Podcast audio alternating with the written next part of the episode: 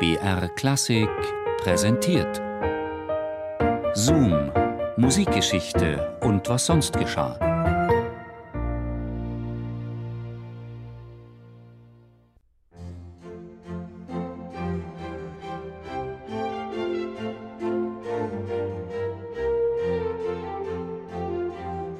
London hat die italienische Oper satt. Vor leeren Stühlen starten die Opernhäuser noch ein paar klägliche Versuche der Wiederbelebung, aber die Londoner Gesellschaft gähnt nur müde und sehnt sich nach neuer Unterhaltung. Schlechte Zeiten brechen für das Großunternehmen Georg Friedrich Händel an, den Meister der italienischen Oper und Vielschreiber, den Verleger und Konzertkartenverkäufer. Nicht nur, dass durch die Trendwende ab 1737 der Rubel nicht mehr so rollt, wie es das luxuriöse Leben des Komponisten erfordert, nein, Obendrein stellt sich auch noch die Presse hämisch gegen den einstigen Londoner Liebling. Man dichtet ihm diverse Krankheiten an. Zwar kränkelt der Komponist tatsächlich, aber nach Boulevard-Pressemanier wird dick aufgetragen. Händel leidet an Rheumatismus. Rechte Hand des Komponisten gelähmt. Lack trifft Händel, kann Arm nicht mehr gebrauchen. Verstand des Opernschreibers Händel völlig verwirrt. Händel verfällt in Melancholie. Händel fühlt sich wie ein Invalide, ein schattenhafter Geist seiner selbst.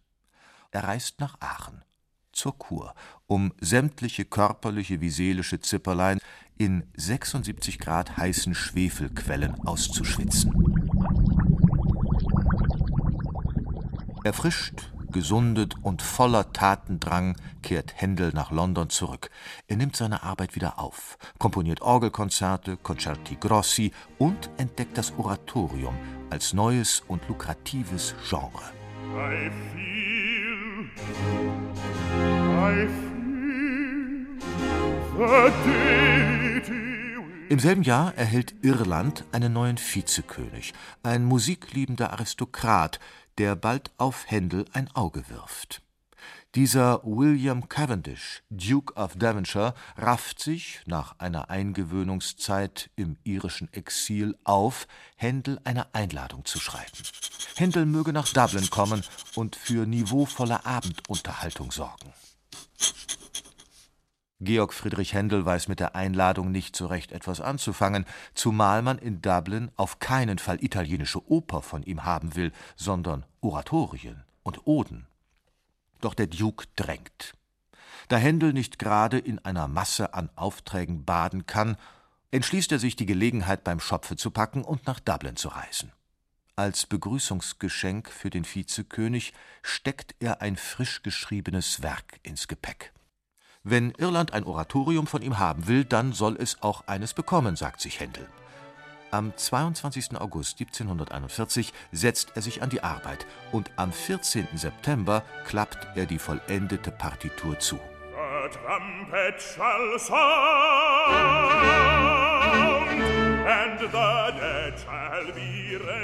Für dieses Geschenk, das Oratorium der Messias, benötigt Händel gerade mal 23 Tage.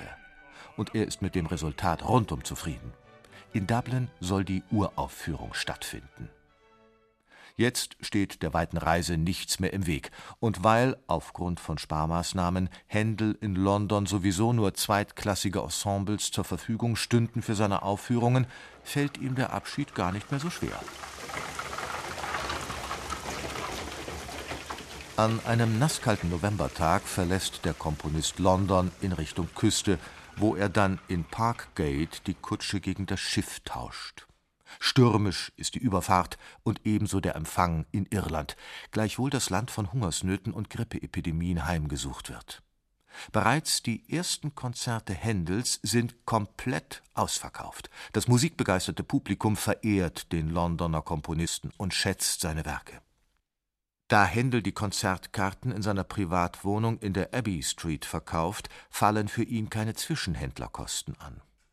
Nicht nur musikalisch läuft in Dublin alles bestens, auch finanziell, was für Händel von großer Bedeutung ist. Händel plant also seinen Aufenthalt zu verlängern. Nach London schreibt er an seine Librettisten Ich kann nicht oft genug sagen, wie sehr mich die freundliche Behandlung freut, die ich hier genieße.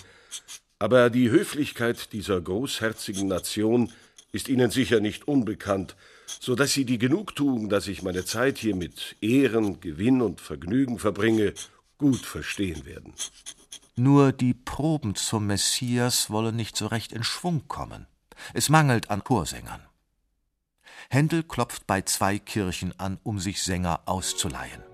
Doch da die beiden Kirchen sich spinnefeind sind, dauert es eine ganze Weile, bis sich die Geistlichen geeinigt haben und einer Vermischung der Chorsänger zustimmen.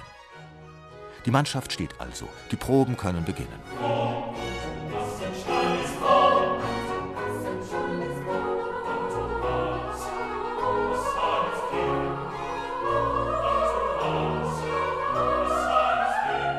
Als die Presse dann vorab über den Messias berichtet, sind die Billets innerhalb kürzester Zeit verkauft. Um die New Music Hall in Dublin so voll wie möglich zu bekommen, dürfen die Ladies nicht mit umfangreichen Reifröcken erscheinen. Und die Gentlemen müssen den Degen aus platzsparenden Gründen zu Hause lassen.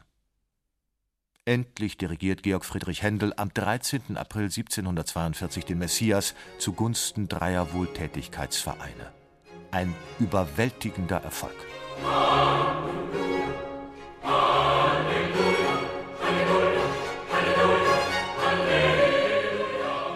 Das Erfolgsrezept des Oratoriums, damals wie heute, der Messias ist kein liturgisches Werk. An der Vielfalt seiner Melodien, von mitreißend bis melancholisch, kann sich jeder erbauen. Händels Messias verlangt also trotz des religiösen Titels keine Zuhörer, die oft die Kirche besuchen, sondern fordert nur offene Ohren. Die Ausdruckskraft der Musik und die dabei knappen Motive sind sicherlich die Hauptgründe für die nachhaltige und eingängige Wirkung des Messias. Die irische Presse jedenfalls lobt den Messias samt Komponisten in den Himmel. Und bald schon pfeifen die Menschen das Halleluja auf der Straße.